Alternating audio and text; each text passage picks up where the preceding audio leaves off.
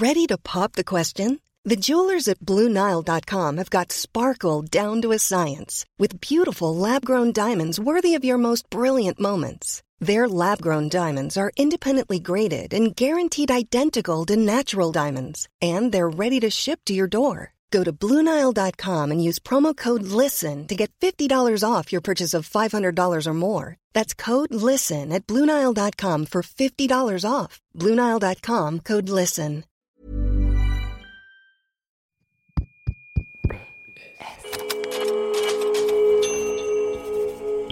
Postscriptum. Le podcast qui ouvre un nouveau dialogue.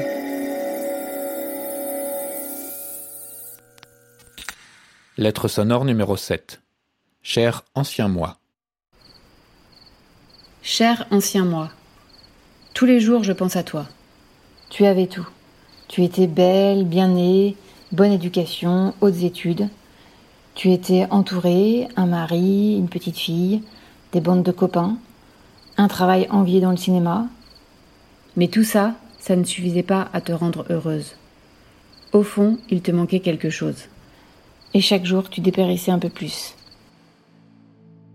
Quand on la rencontre, on est d'abord frappé par la beauté de Priscille.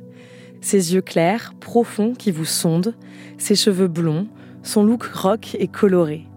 Elle est rarement seule, souvent accompagnée de gens loufoques, passionnés, drôles, qui se prennent rarement au sérieux, et ça tombe bien, elle non plus. Elle a le don de savoir s'entourer, sa lumière attire. Aujourd'hui, elle se déplace en fauteuil ou avec une canne. Cela n'a pas toujours été le cas. Dans cet épisode, elle s'adresse à celle qu'elle a été et elle dessine en creux la femme qu'elle est devenue.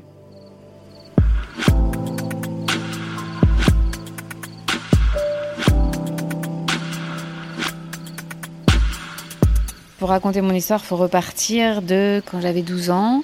J'avais un petit frère qui était atteint de la mucoviscidose. Il est décédé quand il avait 9 ans et moi j'en avais 12. Ça a été comme si je m'étais fait amputer d'une partie de moi-même. En fait, on était hyper euh, fusionnels avec mon petit frère. En fait, on avait deux ans et demi d'écart et on faisait tout ensemble. Pour moi, il avait la mucoviscidose, mais finalement, c'était une maladie euh, qu'on soignait comme une autre. J'avais l'habitude que le kiné euh, vienne chaque jour pour faire cracher ce qu'il avait en trop dans les poumons et tout ça. Et ça faisait partie d'un rituel. Je savais pas qu'il était amené à mourir.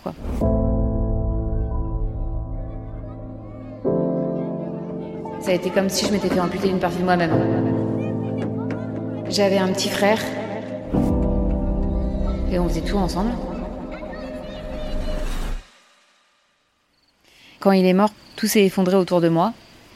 Et après, bah voilà, mes parents, ils ont fait ce qu'ils ont pu pour euh, surmonter leur malheur et puis pour euh, continuer à vivre et euh, continuer à m'élever, etc.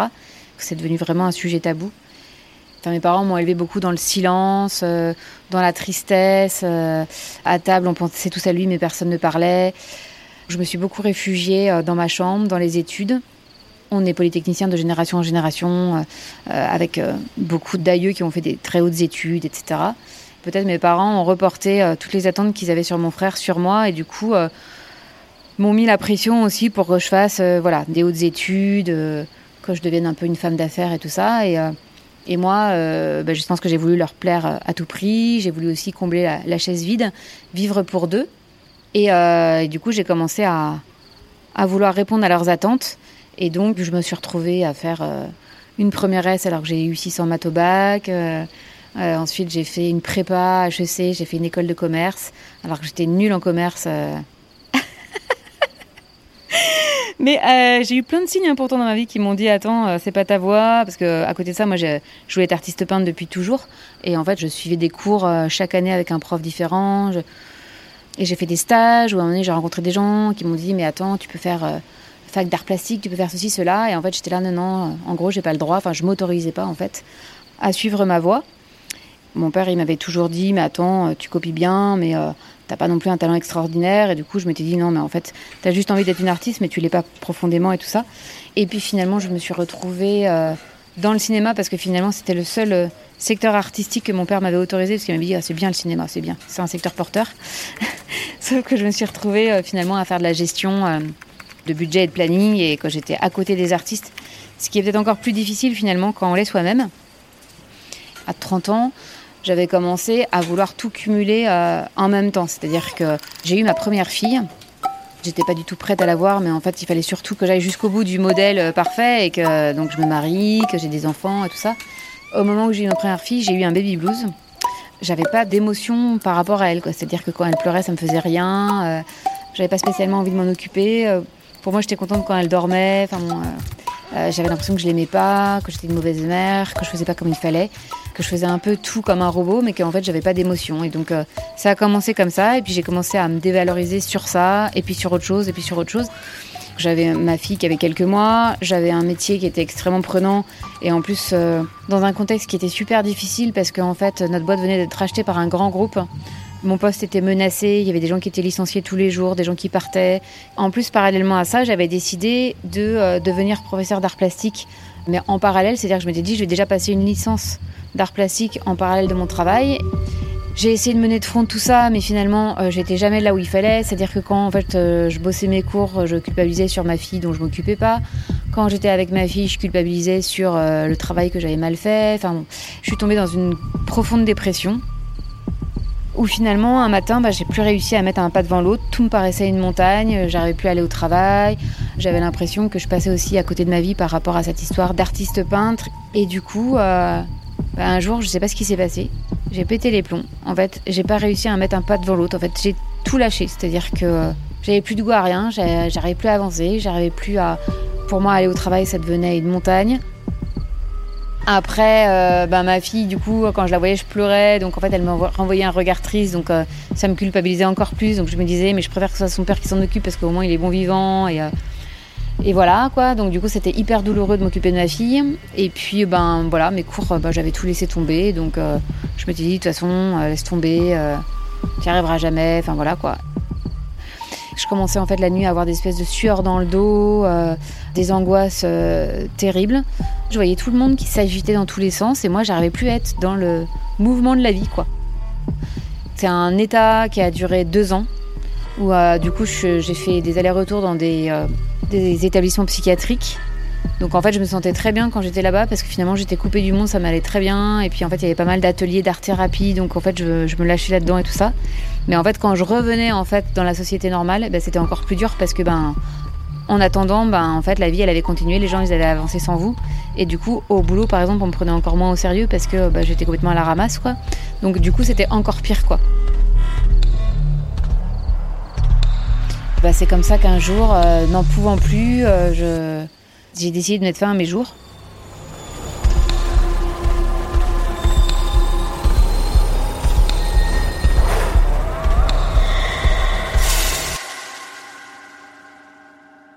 Oui, je sais que quand j'entendais avant accident de voyageur sur une ligne de métro, je me disais comment la personne euh, a pu faire ça, comment elle a pu avoir l'idée de ça? ça me paraissait complètement étranger et effectivement je comprenais pas en fait. Parfois, limite, ça m'énervait en fait quand tout d'un coup on attendait accident de voyageur et que du coup il fallait attendre une demi-heure. Et euh, oui, c'est vrai qu'aujourd'hui ça m'énerve en fait les gens qui jugent le suicide parce qu'ils pensent que c'est un choix, alors que pour le coup en fait c'est pas un choix. C'est aussi parce que euh, on a une exigence par rapport à la vie que peut-être peu de gens ont en fait. Après, je suis d'accord. Enfin, il y, a aussi un côté lâche effectivement parce qu'on abandonne tout le monde. Et en même temps, un côté courageux parce qu'on affronte la mort, hein, comme dans les, les, vieux mythes là. On ose affronter la mort. Mais même moi, hein, même moi, ça me paraît étranger tout ça, parce que je me dis, mais comment j'ai pu arriver là? Parce que c'est ça, en fait. Hein. C'est qu'à un moment donné, on se sent guidé par une force qui nous dépasse et qui est pas nous, en fait. C'est un truc, tu réfléchis pas, juste un peu plus. Euh, et moi, je regrette pas, parce que finalement, ça m'a permis d'avoir la vie que je voulais avoir.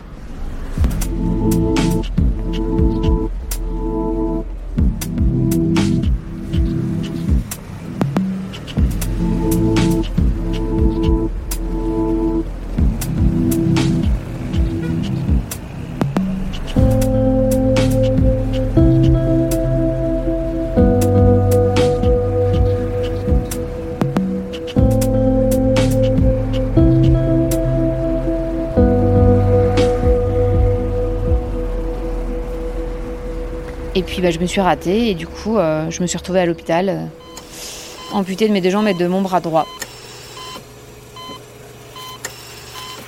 C'était encore plus l'horreur évidemment quand je me suis réveillée comme ça, parce que j'étais encore en dépression et en plus avec ce physique-là, donc euh, Je me suis dit, bah, alors là, c'est la fin de tout, quoi. Il faut juste que j'aille en Suisse me faire euthanasier. Hein. C'est pas possible. Et puis finalement, j'ai rebondi grâce à des rencontres que j'ai fait au service psychiatrique de l'hôpital et puis ensuite au centre de rééducation. Cher aide-soignant, je t'ai rencontré dans le service psychiatrique où tu travaillais.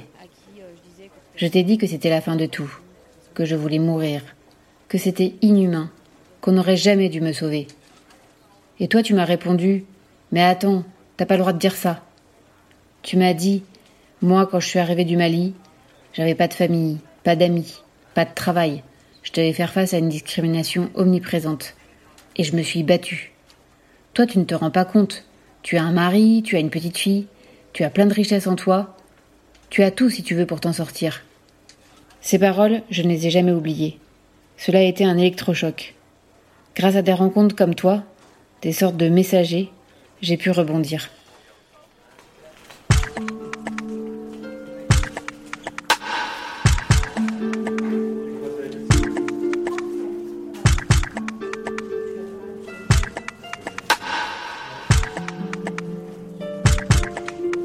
Ça m'a un peu réveillée, même si sur le moment, en fait, j'ai pas. Enfin voilà, je, l'avais gardé dans un coin de ma tête. Bah, je dis toujours, en fait, ça a commencé au service psychiatrique avec. Euh, j'ai pris une vraie douche, en fait, alors que jusqu'à présent, juste on me lavait comme ça au gants. Ben, c'est bête, mais en fait, juste de prendre le jet, de se le mettre sur soi, d'être autonome dans sa douche et de. Euh, juste euh, le contact de l'eau sur ma peau, en fait, tout d'un coup, j'ai été dans la, dans la sensation, j'ai pu être dans le regard de l'autre sur moi, mais vraiment dans la sensation.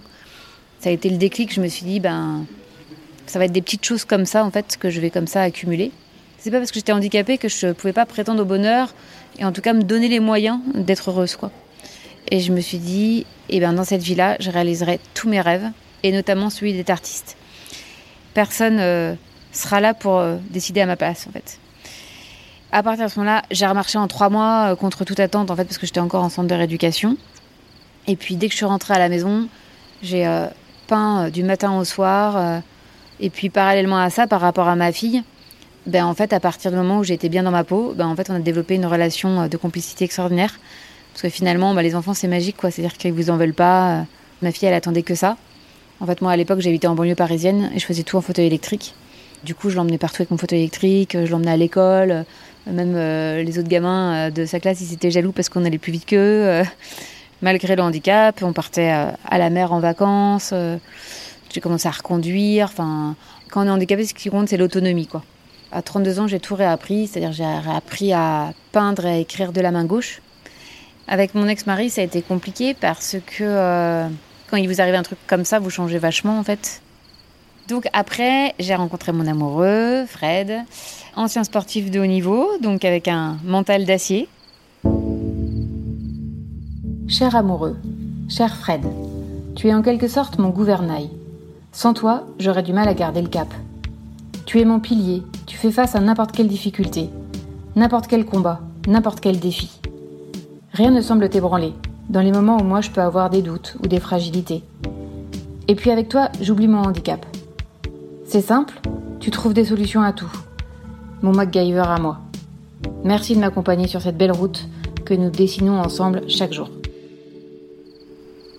C'est mon moteur en fait. Grâce à lui, j'ai pu euh, faire du surf dans l'océan. Il m'a adapté une planche à mon corps. Et puis, euh, bah, c'est lui aussi qui me permet euh, d'exposer en France, à l'étranger, à l'autre bout du monde. En fait, il conduit le camion qui transporte une remorque avec tous mes tableaux plus tous nos fauteuils roulants. Parce qu'en fait, oui, j'ai pas dit qu'il était assimilé, assimilé paraplégique. il est en fauteuil roulant. voilà.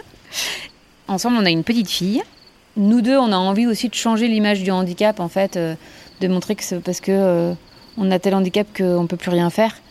Euh, on peut aussi rigoler, quoi, parce que parfois il y a des gens, ils nous voient tristement, ah ma pauvre, ah bon courage, mais en fait tout va bien. Enfin, les gens ne savent pas ce qu'on vit à l'intérieur. Enfin, finalement, j'ai pas l'impression qu'on fasse moins de choses que d'autres personnes, quoi.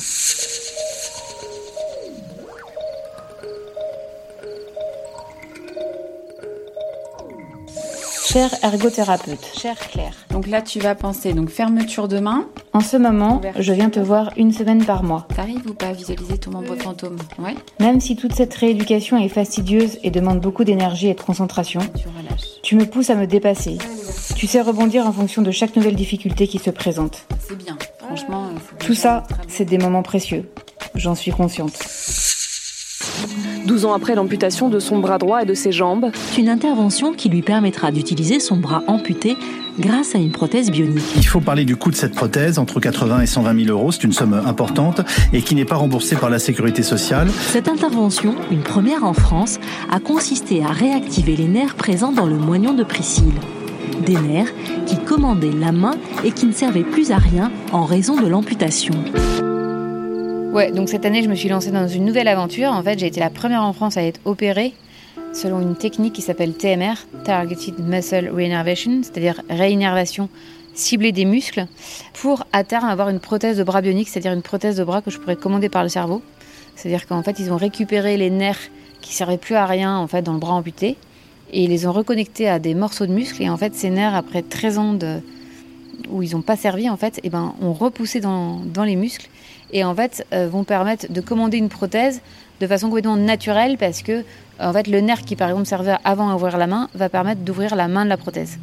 Et donc euh, ce bras bionique, si j'arrive à l'avoir, parce que bon il est euh, hyper cher, si j'arrive à l'avoir, en fait j'aurai une main toute articulée euh, qui sera noir métal, Euh, le bras il sera aussi noir euh, euh, entre le côté métal et argent. Tout d'un coup ça donne une image plus stylée moins en fait misérabiliste euh, du handicap où on imagine justement la personne handicapée euh, avachie sur son fauteuil, euh, les cheveux gras, voilà avec sa vieille couverture et qui attend la mort quoi. Même si je me sens bien actuellement, j'ai toujours une lourdeur du fait de mon appareillage, du fait de mon handicap.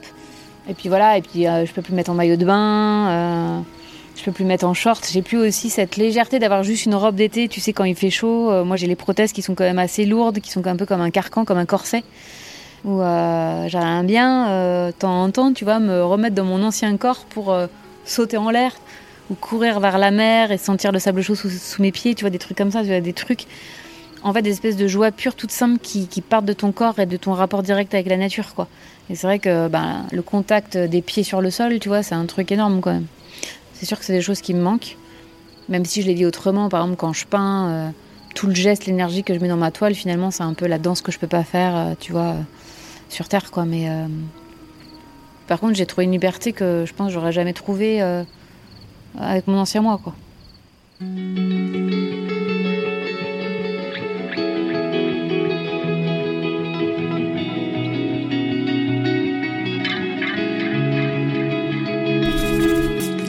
Cher nouveau moi, cette année, j'ai plein de projets.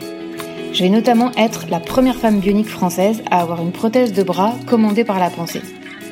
Deux ans de rééducation intensive pour ça, avec une équipe médicale incroyable, enthousiaste et ultra compétente. Je vais devenir une femme au super pouvoir, une sorte de cyberwoman. Un bras en métal, des doigts tout articulés. Et puis il y a aussi euh, mes deux amours, mes deux filles, Jeanne 7 ans et Sarah 15 ans. Alors notamment, j'essaye euh, d'avoir vraiment des moments précieux avec elles et euh, de leur concocter des vacances un peu sympas. Alors par exemple, euh, j'ai prévu du ski en février, Paris aux vacances de printemps. Jeanne rêve de voir la tour Eiffel. Enfin bref, si tu me voyais aujourd'hui, je pense que tu hallucinerais. Je ne suis plus celle qui doute, qui a peur de tout et de l'image qu'elle renvoie, celle qu'on oublie, celle qui s'efface. Non, aujourd'hui je m'affirme.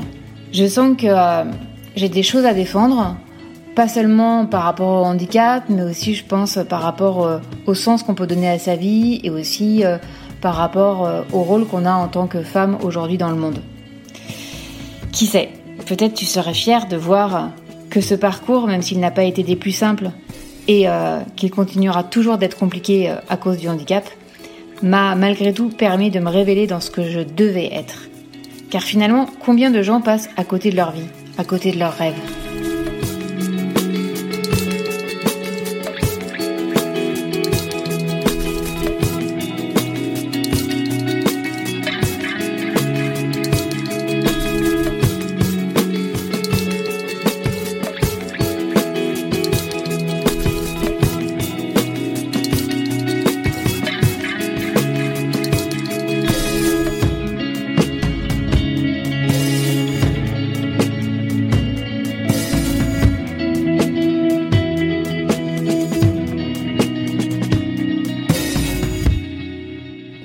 D'écouter une lettre sonore de Postscriptum, le podcast qui deux fois par mois ouvre un nouveau dialogue.